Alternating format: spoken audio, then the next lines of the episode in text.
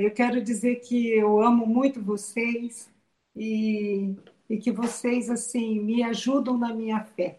Muitas vezes, quando eu me sinto às vezes triste, abatida, eu lembro de vocês que estão caminhando conosco e às vezes eu acho que aí chega aqui meu coraçãozinho de mãe e eu digo às vezes a gente tem que estar bem para os filhos e aí eu acho que a gente vai à presença do Pai e a gente se renova. Mas a minha palavra essa noite é sobre os pais, né? Eu acho que nós temos que falar sobre os pais e até de uma certa forma honrar a vida dos pais.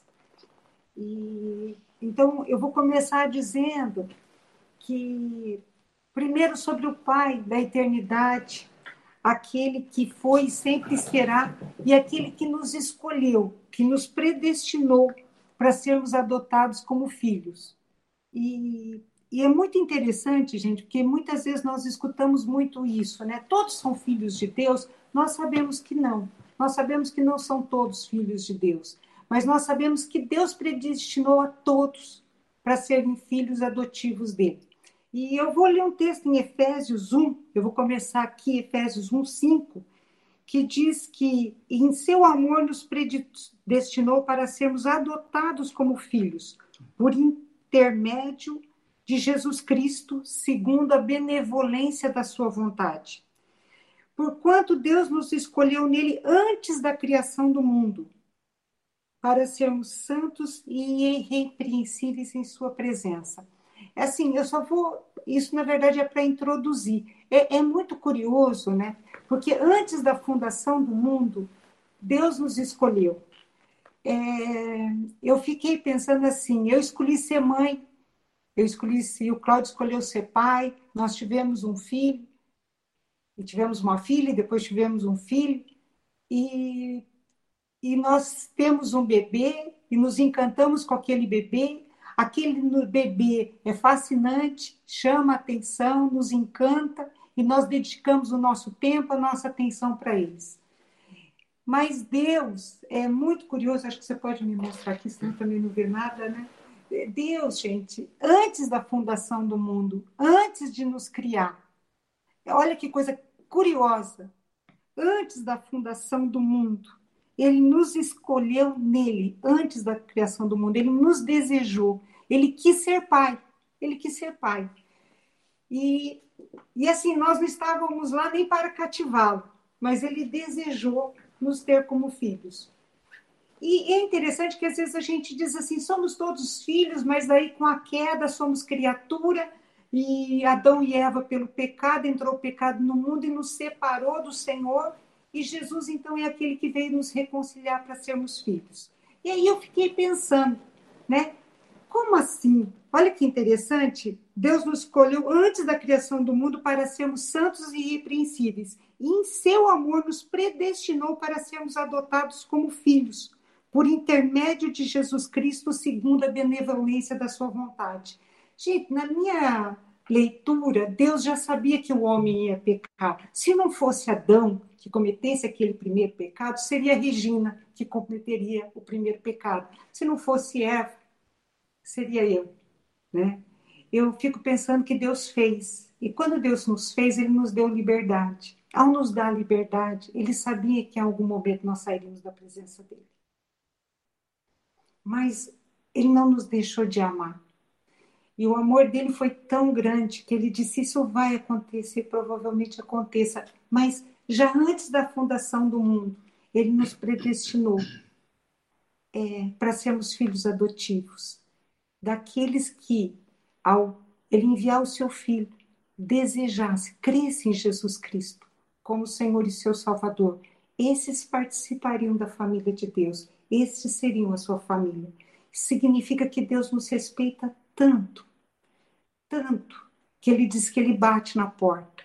Então, aqueles que abrem a porta, do seu coração ele entra, participe e ceia junto.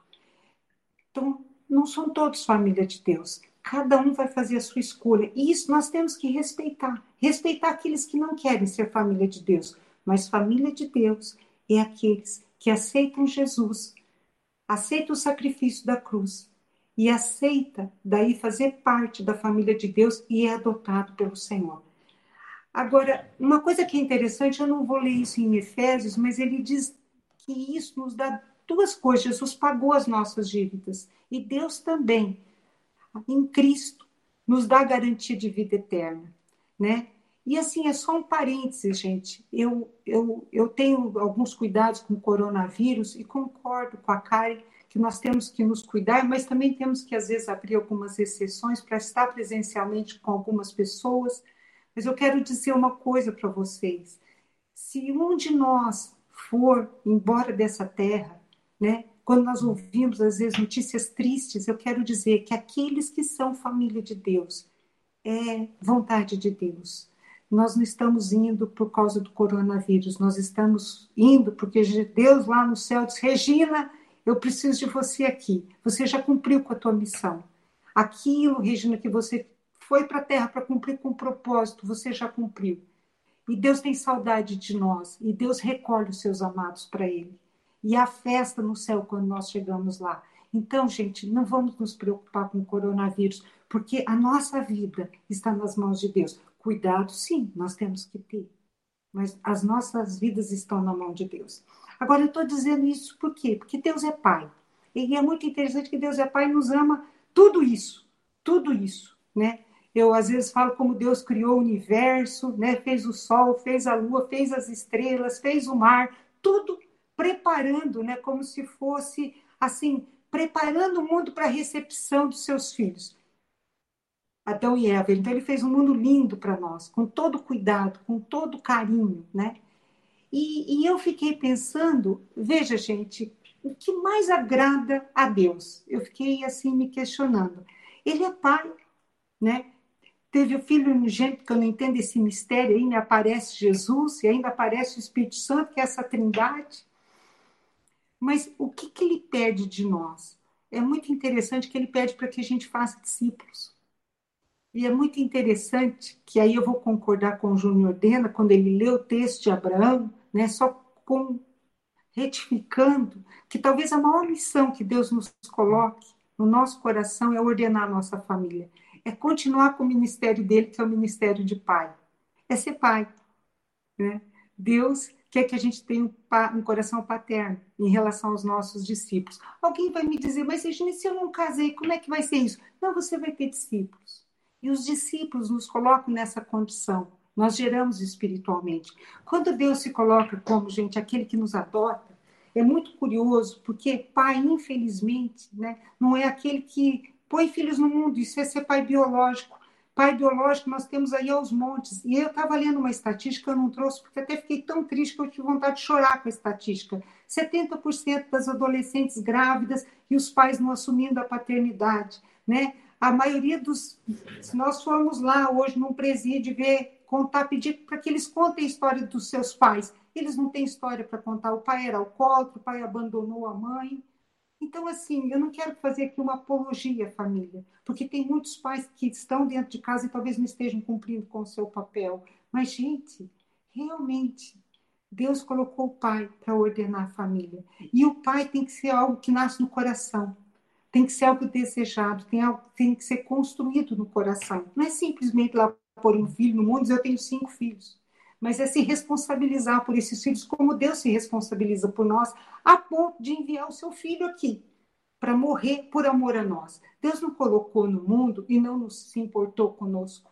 Ele se importa e se importa muito. E continua se importando através da vida de Cristo quando ele encaminha, e continua se importando muito, que às vezes eu fico pensando que mistério é esse? O Espírito Santo habita em nós. Eu fico pensando, Jesus, Deus habita em mim através do seu Espírito Santo. Gente, é muita coisa. Isso não é pouca coisa, não. É muita coisa. É muita coisa. E é o amor de Deus por nós. O Espírito Santo podia dizer: Eu não vou. Eu não vou lá ficar junto com a Regina. A Regina pensa cada coisa. A Regina sente tanta coisa. A Regina quer tanta coisa. E eu vou ter que aguentar aquela mulher ou suportar uma criança, mas o Espírito Santo, quando nós convidamos, ele entra dentro de nós, ele habita conosco e ele vive passo a passo conosco e se entristece dentro de nós quando nós fazemos algo que desagrada ao Senhor. Vocês estão vendo que amor é esse? Que amor é esse? Ele não desiste de nós, ele continua insistindo conosco. Então, ele pede. E é engraçado, e Deus é tão bom que ele compartilha isso conosco, ele compartilha a paternidade conosco. Ele compartilha, ele nos deu os pais aqui para cumprir com a missão que é dele, né, de ordenar a família, que é esse o desejo. E é uma família muito maior, nós ordenamos a nossa microfamília, mas a igreja é a grande família de Deus espalhada na terra. A família é o grande que é, nós, é uma família, né? O Júnior nos deu aquela camiseta, uma família de muitos filhos semelhantes a Jesus. E esse é o projeto de Deus para as nossas vidas. E nós pegamos ali o último versículo, gente, do Velho Testamento. Eu não vou ler, eu acho que eu vou ganhar tempo, Malaquias, quando ele diz o último versículo do Velho Testamento, a gente pode dizer é coincidência. Não é coincidência, nada que tem na Bíblia é coincidência, gente. Tudo Deus é exatamente como tem que ser. Esse dia eu estava falando para o Cláudio sobre. Jesus disse que nós temos três coisas que são importantes: fé, amor e esperança. E às vezes a gente fala qual que é o mais importante? Fé, amor e esperança. Gente, sem dúvida alguma, é a fé o mais importante. Sem fé é impossível amar. O amor sem a fé, gente, é o amor da troca, é o amor que eu quero de volta, é o amor que nos decepciona, é o amor que acaba, é o amor que a gente faz muitas vezes por culpa mas o amor pela fé é movido por amor ao Pai, é movido por esse sonho que ele teve um dia com a sua igreja, e nós queremos agradar o coração do Pai. Então, a fé nos motiva ao amor, a, a esperança. Nós estamos aí nesse mundo de tantas esperanças frustradas, mas quando nós sonhamos os sonhos de Deus para as nossas vidas, quando nós cumprimos a missão que Deus tem para nós, essa não se frustra, porque Ele realiza através das nossas vidas. Então, a nossa esperança, ela muitas vezes se consome. Nós nos frustramos com as nossas esperanças, nós nos frustramos com aquilo que nós, às vezes, estabelecemos como um propósito na nossa vida. Mas eu vou te dizer uma coisa: quando nós esperamos aquilo que Deus sonhou para nós, que é muito mais do que aquilo que nós sonhamos para nós mesmos, a esses sonhos não são frustrados, esses sonhos são realizados. Eu me lembrei agora, eu vou fazer um parênteses aqui, até de Moisés. Ele queria ser o libertador, ele se sentia um israelita naquela terra do egípcio, e o povo dele oprimido. Ele vai e mata um egípcio. Ele tenta, com as suas próprias forças, cumprir um propósito de libertar o povo de Israel. Depois de 40 anos, que ele vai para um deserto, Deus aparece numa sarça para ele e diz: Agora Agora eu quero dizer que você vai cumprir com esse propósito, mas a minha esperança, a esperança que está em Deus, o propósito que está em Deus, passam-se 40 anos, mas Deus não esquece, não se esvai. É, é, então, o, o, que eu gostaria que. Pode falar, eu, eu vou dizer uma coisa para vocês: esse propósito que Deus tem e no último versículo, o que, que Deus diz? Então, não é à toa que está lá no Velho Testamento, o último versículo, para que os pais convertam os seus corações aos filhos. Na Bíblia King James está escrito uma palavra, e isso, na Bíblia King James está escrito uma palavra, gente, muito curiosa. Muito, muito curiosa.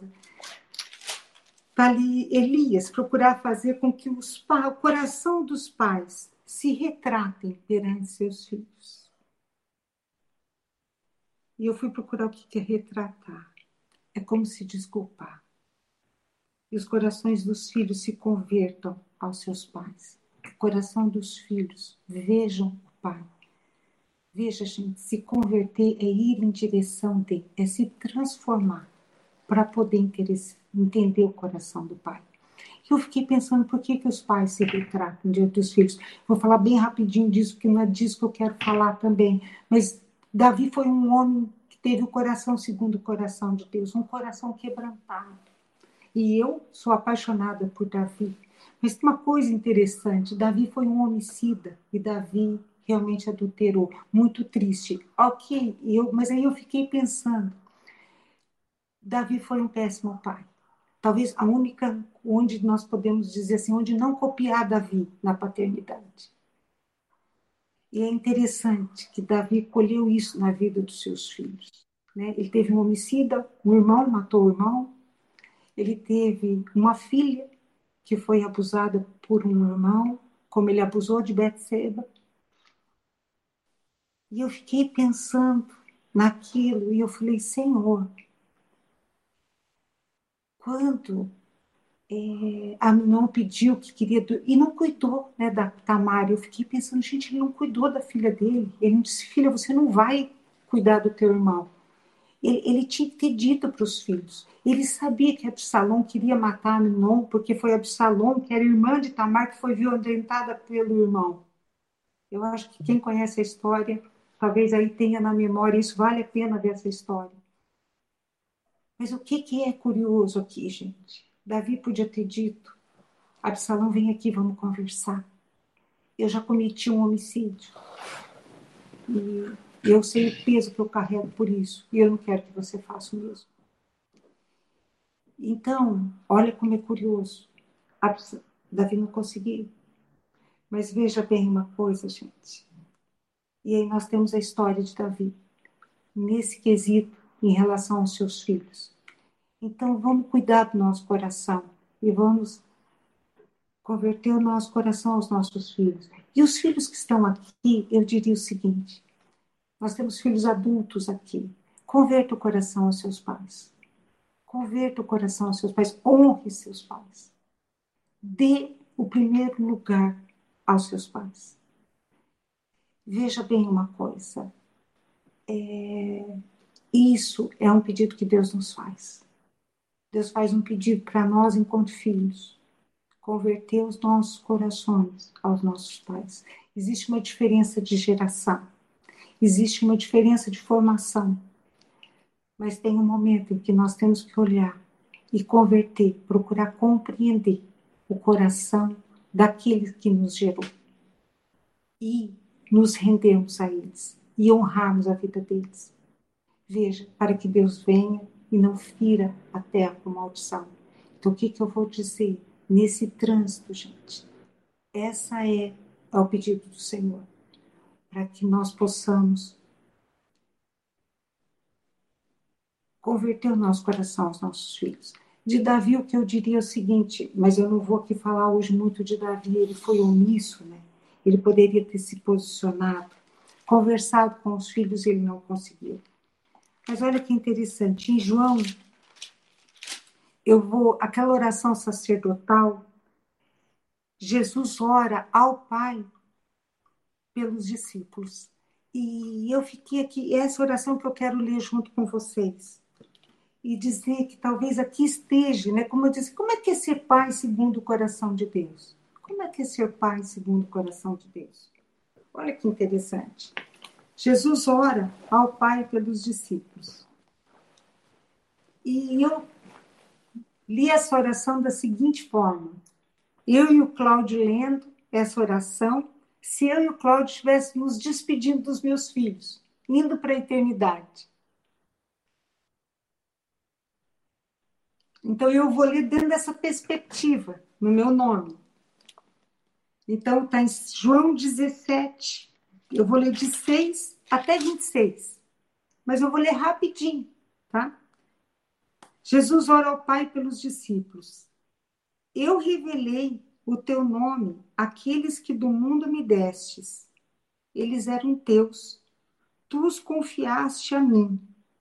E eles têm obedecido a tua palavra.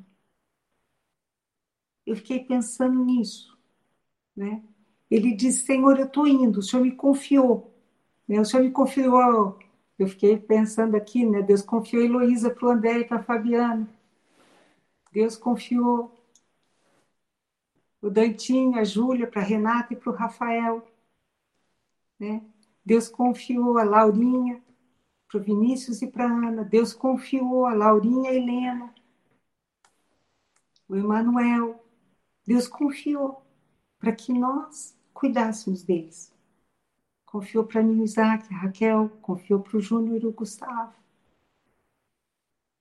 Eu revelei o teu nome àqueles que do mundo me desses. Eles eram teus, tu os confiaste a mim, e eles têm obedecido a tua palavra. Eu fiquei pensando, será que nós ensinamos? Né? Então nós temos que ensinar os nossos filhos a obedecer a palavra do Senhor. Né? Ensinar a obediência, Gente, eu fico pensando se o mundo só obedecesse os dez mandamentos, não matar, não roubar, não cobiçar, não mentir, honrar pai e mãe. não, não dirás falso testemunho. Gente, só os dez mandamentos, vocês têm uma noção que o mundo não estaria como ele está? Só com os dez mandamentos? Não matar, não roubar, não adulterarás. Só com os dez mandamentos. Então nós temos que ensinar a obediência à palavra, porque ela, de uma certa forma, tem sustentado a civilização viva até aqui.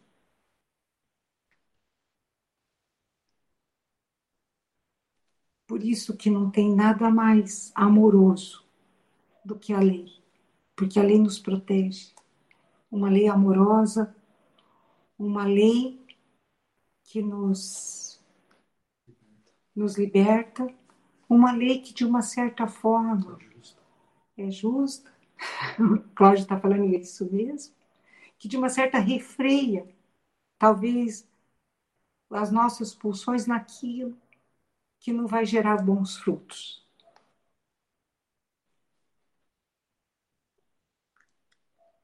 E olha o versículo 7. Agora eles entendem que tudo que me deste vem de ti. Agora os meus filhos entendem que tudo que eu tenho, que tudo que eu sou, foi Deus que me deu. É Ele que me concedeu. Isso não vem de mim. É Deus que me deu. Olha o versículo 8 pois eu compartilhei com eles a palavras que me destes, e eles aceitaram. Eles reconheceram, de fato, que vim de ti e creram que me enviaste. Versículo 9. Eu rogo por eles. Não estou orando pelo mundo, mas por aqueles que me deste são teus. Nós temos que orar por aqueles que Deus nos deu, por aquele que Deus nos confiou que são os nossos filhos, os nossos filhos espirituais, a nossa família. Então, gente, nós temos que orar pelos nossos filhos e com os nossos filhos. Com os nossos discípulos que Deus nos deu, porque aqui, nesse, nesse capítulo, é a oração que Jesus faz ao Pai em relação aos seus discípulos. E por isso, quando diz, diz que nós temos que fazer discípulos em Samaria, Jerusalém, nós temos que fazer discípulos em casa. E vocês têm teus pequenininhos é isto. Tudo que tem é teu, e tudo que tens é meu, e neles eu sou glorificado.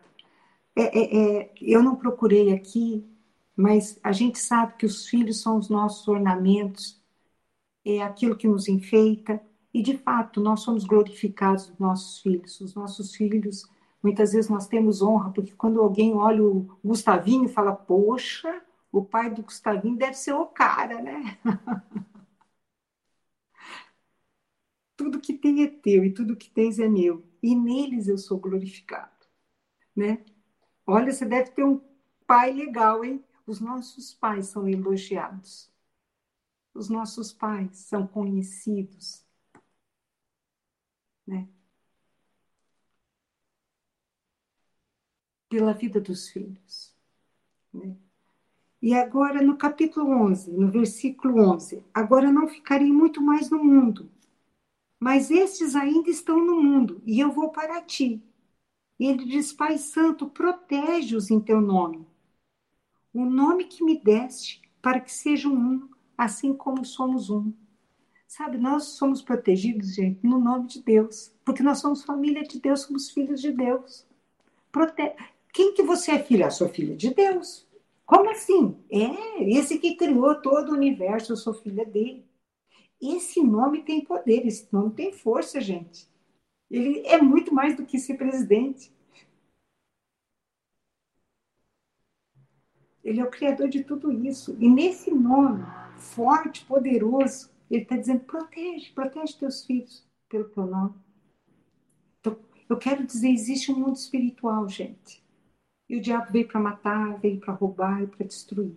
E quando nós dizemos, Filha de Deus, o Espírito Santo habita em mim. Eu creio em Cristo, nós somos protegidas por esse nome.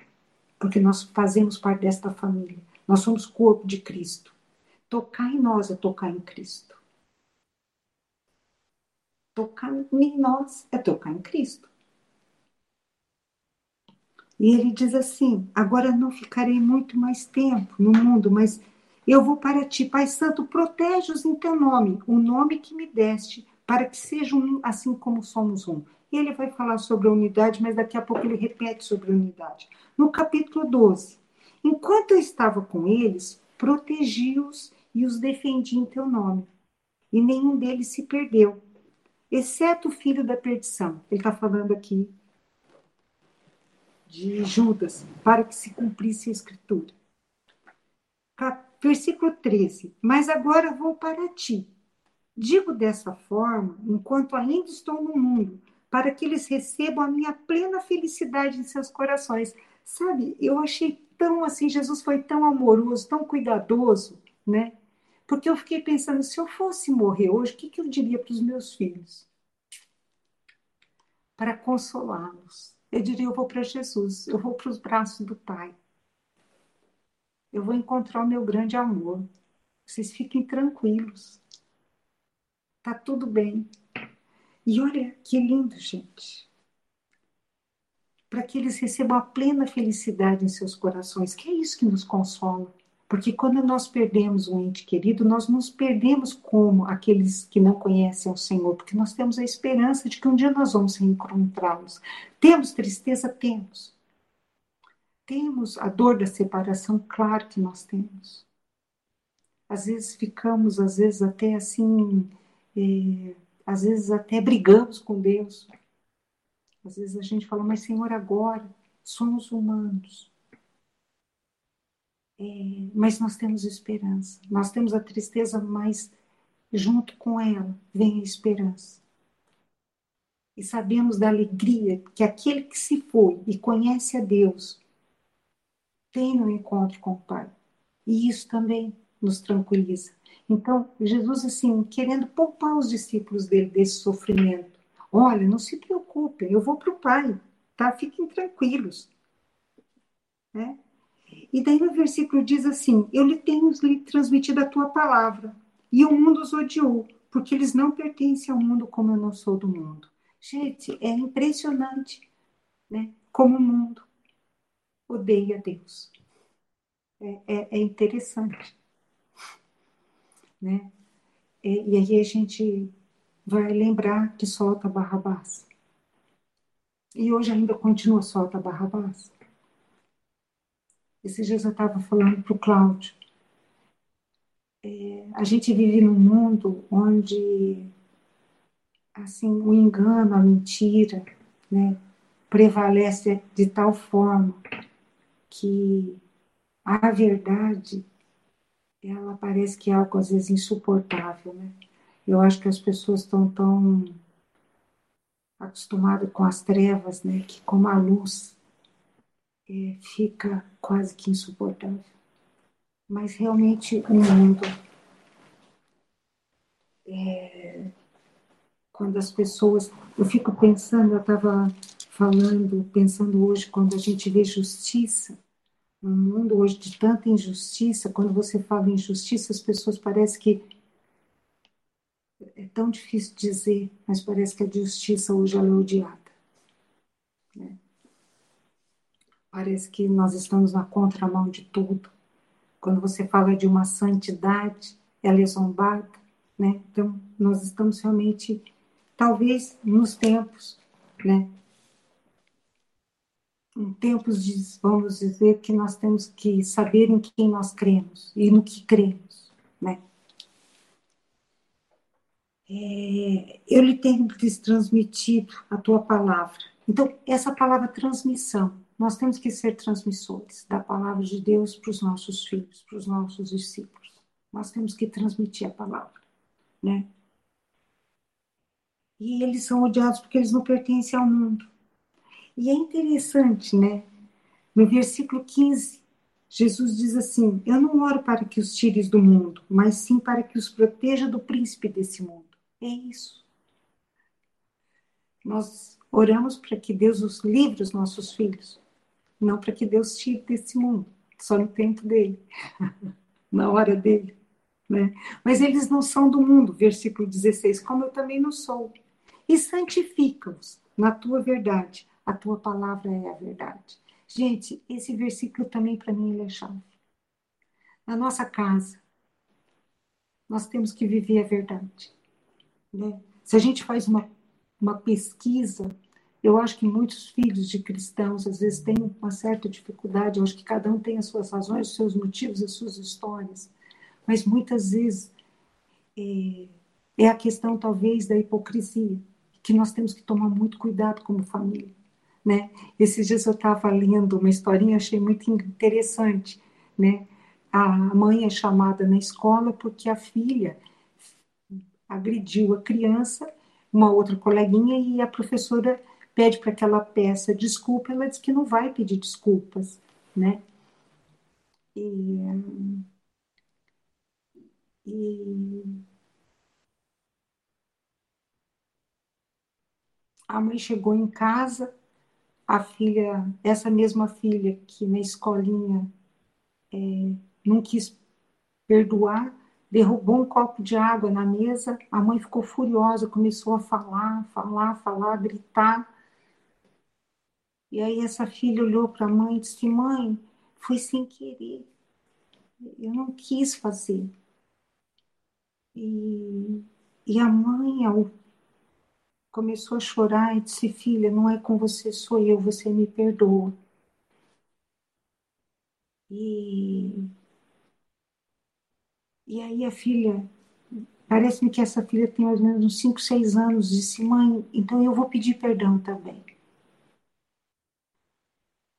Para o meu coleguinha. O que eu estou querendo dizer, gente, é que nós somos exemplo de como nós fazemos eles vão fazer. Nós não temos todas as respostas para os nossos filhos. Às vezes eu fico pensando que a verdade, às vezes, é dizer: nós não temos todas as respostas. Nós não sabemos por que algumas famílias a casa inunda. A gente sabe que o sofrimento é por causa da natureza, parará, que o pecado do homem, mas tem hora que a gente fala: Senhor, é demais isso, papai. O sofrimento, às vezes, ele perturba a nossa alma. Às vezes a gente diz, Senhor, mas qual é a verdade? Ah, que o homem pecou eu sei disso, Senhor. Eu sei disso tudo, Pai. Mas a gente tem limites humanos. Mas essa é a verdade, filha. Tem coisas que nós só cremos, filha. Mas é, é, é poder essa verdade, essa transparência que nós temos que seguir.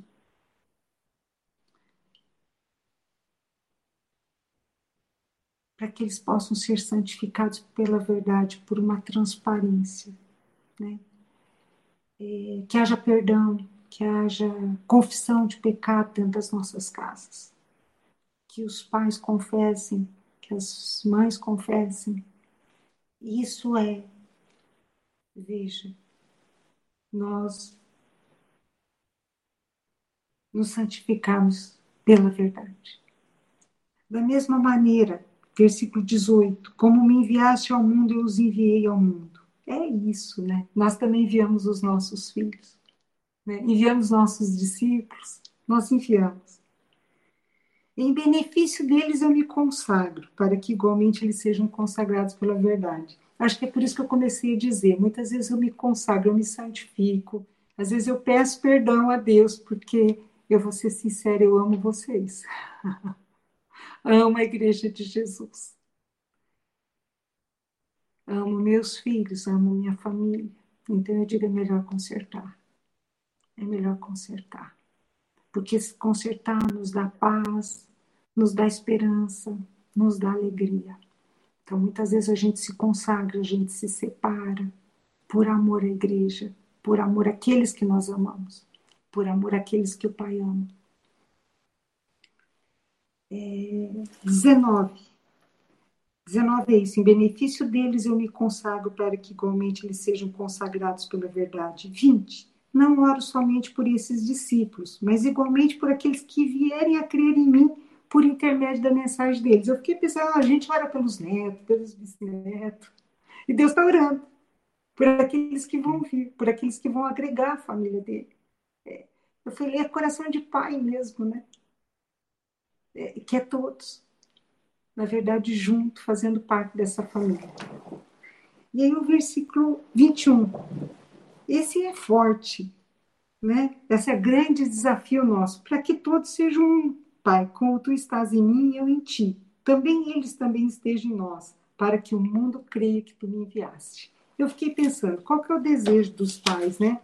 O desejo dos pais é que os irmãos tenham unidade, que eles convivam, que tenham uma aproximação, que sejam amigos. Esse é o desejo de Jesus também, como discípulos, com a igreja, que nós tenhamos unidade, comunhão, que sejamos um. E eu fiquei pensando como que nós podemos ser um. Hoje, assim, quando eu vejo algumas atitudes da igreja, eu eu me alegro meu coração porque eu vejo que nós estamos caminhando para isso. E eu concordo com a Karen. É, eu acho que às vezes a gente não pode ser omisso e para que a gente possa manter essa unidade, né? Mas o que, que é manter a unidade? E eu fiquei pensando, nós precisamos nos edificarmos uns aos outros. Nós precisamos suportar. Aqui tem todos os versículos que eu separei, mas eu não vou ler. Se alguém depois quiser interesse, eu até tiro uma. Um, que está em Romanos, Efésios, Colossenses. A Bíblia diz que nós temos que. Como que nós vamos ter unidade, gente? Edificando uns aos outros, é suportando uns aos outros, é instruindo uns aos outros, é encorajando uns aos outros, é exortando uns aos outros, é orando uns pelos outros, é confessar os nossos pecados uns aos outros, é dar preferência ao outro, é levar as cargas, é confortar, é servir, é perdoar, é sofrer. Então eu fiquei pensando, às vezes nós precisamos ter liberdade em igreja e dizer, olha, eu preciso de uma palavra de consolo. Você tem uma palavra de consolo para me dar? Às vezes a gente precisa, eu preciso de uma palavra de ânimo, irmão. Eu estou tão enfraquecido. Às vezes nós temos que dizer, eu tenho que dizer o seguinte, eu estou com uma ira, está difícil perdoar, mas eu preciso que você me ajude nisso. Ore por mim para que Deus libere meu coração. Isso é unidade. A unidade é em Cristo. Porque as diferenças, gente, nós vamos ter. Mas é essa unidade, é suportar as diferenças, é poder identificar. Né? A unidade está. Quando nós vê, às vezes a gente vê uma atitude de um irmão, não é tão boa. Mas eu posso dizer quantas que eu já tive que também não foram tão boas. Quem sou eu? Eu gosto muito daquele quem não tem a primeira, quem não tem nenhum pecado atira a primeira pedra. Não significa que eu concorde, mas vamos ter misericórdia. Porque Deus teve misericórdia de mim. Eu não tenho misericórdia do outro porque eu sou boazinha, não. Eu tenho misericórdia do outro porque eu dependo da misericórdia de Deus na minha vida. Porque sem ela eu estaria consumida, gente, eu não estaria aqui. Então, quem sou eu para falar de quem? Às vezes a gente pode até falar como um desabafo. Ah, vamos falar como um desabafo, mas depois Jesus já me perdoa, me perdoa. Porque às vezes a gente precisa dizer, ó, deixa eu falar. O cara é chato, mas o cara é chato mesmo. Mas Jesus, o Senhor ama ele, o Senhor me ama com as minhas chatices, mas até essa chatice ele não é fácil, Senhor. Me dá força. Então, o que eu quero dizer é que isso é unidade. Isso é unidade. É nós podemos, gente, é uns aos outros. E é, não é assim que a gente quer na família. Às vezes um irmão briga com o outro, mas a gente não tem nada a ver. Não, mas a gente tem o mesmo pai. Eu tenho duas irmãs, nós somos bem diferentes. Tem uma mais velha que nós somos bem, ou tão iguais, por isso que somos tão diferentes, né? Mas o dia que meu pai morreu, eu tive uma atitude. Eu liguei para ela e disse: Olha, nós temos as nossas diferenças, mas eu quero te dizer o seguinte: o amor que eu tenho pelo meu pai da terra, que se foi, zera tudo. Zera tudo. Não significa que a gente concorda, mas era tudo. Então, gente, isso é unidade. Isso é amar a Deus sobre todas as coisas. E é isso que Deus quer, essa viva, viva pulsante. E que é a paternidade. Olha outro versículo lindo, né? para que todos sejam um, Pai, como tu estás em mim e eu em ti, que elas sejam, que elas também estejam em nós, para que o mundo creia que tu me enviaste. Porque quando o mundo vê a unidade, gente, não tem como. Tem amor. O mundo é impactado. Eu lhes tenho transferido a glória que me tem dado. Gente, para que sejam como nós o somos. É, demais, né?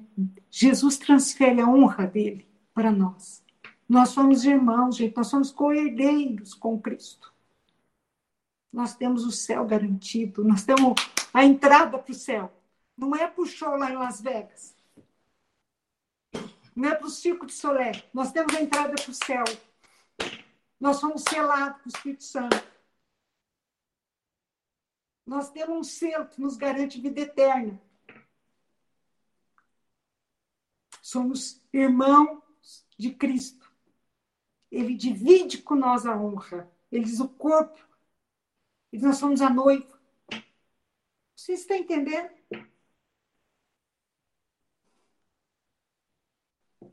Eu lhes tenho transferido a glória que me tens dado, para que sejam conosco. É loucura isso, né? Porque nós somos um com Cristo, nós somos corpo de Cristo. É quase como se nós fôssemos divinos. Somos seres espirituais. E é isso que ele nos concede nessa oração sacerdotal. Ele transfere para nós. é a minha igreja. Por isso que tocar na igreja de Cristo é perigoso. Por isso, quando a gente vê lá Saul, Davi, Absalom, Saul, ninguém pode tocar em ninguém. Porque nós somos a igreja de Cristo.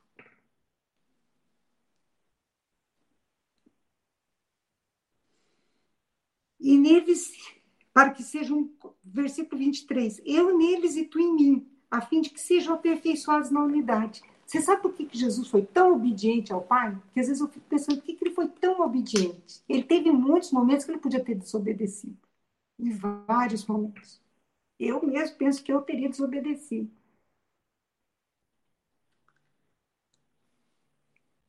Para que nós fôssemos aperfeiçoados na unidade. Ele nos ensinou a obediência. Ele nos ensinou a ser um compadre.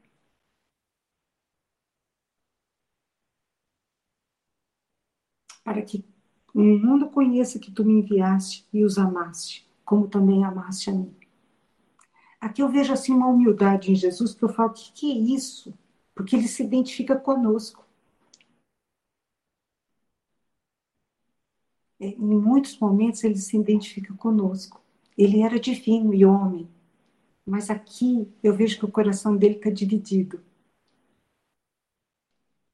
Transmite, nos honra, e aí ele diz assim, ó, eu neles e tu em mim, a fim de que sejam aperfeiçoados na unidade, para que o mundo conheça que tu me enviaste e os amaste, como também amaste a mim. 24. Pai, eu desejo que os que me deste estejam comigo onde eu estou e contemplem a minha glória. A glória que me outorga, outorgaste, porque me amaste antes da criação do mundo. Gente, contemplar a glória de Jesus, ele né, pede para que a gente contemple a sua glória. Quando a gente contempla a glória, né, dizem que nós somos aquilo que nós contemplamos. Você passa hora contemplando os poetas, você sai por aí falando poesia. Você para, passa horas contemplando os livros de engenharia, você vai se tornar engenheiro. Você para horas lendo Freud, você vai ser um freudiano. Você para horas contemplando Jesus, você vai ser um bom cristão. E é como se ele dividisse a honra conosco, porque assim como ele é, nós seremos. E ele diz: Pai, eu desejo que os que me deste estejam comigo onde eu estou e contemple a minha glória, a glória que me deste antes da fundação do mundo. Novamente, ele quer dividir a glória dele conosco. Ele quer que a gente seja pequenos cristos na terra. Nós somos sacerdócio santo, povo escolhido de Deus, para fazer diferença. Vocês estão percebendo como é interessante? Jesus, eu fico pensando, é por isso que ele é Deus mesmo, né? Pai justo, versículo 25. O mundo não te, não te tem conhecido. Olha esse pai justo, hein? No mundo de tanta injustiça, eu nem sei o que é justiça hoje. Né? se é possível falar em justiça no mundo que nós vivemos. Pai justo. O mundo não tem, não te tem conhecido. Eu, porém, te conheci. assim como esses entenderam que tu me enviaste. E eu lhes dei, versículo 26. E aqui nós encerramos, gente. E eu lhes dei a conhecer o teu nome, e ainda continuarei a revelá-lo. Através do Espírito Santo, Senhor Deus, Jesus continua a revelar o Pai para nós. A fim de que o amor com que me amaste esteja neles. Deus quer revelar o Pai, para que o fluir do amor de Deus possa estar em nós. E com o amor de Deus, gente, em nós, Jesus vai estar em nós também. Esse, isso que Jesus fez é o que Jesus quer que nós façamos na nossa família. Que a nossa casa, de fato, seja assim ordenada pelos pais. Que nós, como esposas, é um desafio para nós. É, não é fácil ser mãe, não é fácil ser esposa. É, é um desafio muito grande. É, às vezes a gente tem que ser pai, talvez a gente também tenha um pouco de pai dentro de nós e que muitas vezes a nossa função é paterna, é de discipular, mas que a gente possa cooperar nesse processo, né? De implantar o reino na nossa casa e sermos igreja na nossa casa. E que, assim, que os pais tenham bastante força. que Deus anime os pais. E saiba o seguinte: Deus compartilha com vocês o ministério dele. É. Esse coração paterno dele. Ele deu para vocês, né? como homens. É, e saiba que se ele chamou vocês, ele vai capacitar vocês a esse ministério. E que talvez seja de fato o mais desafiante. Deus abençoe vocês muito. É isso.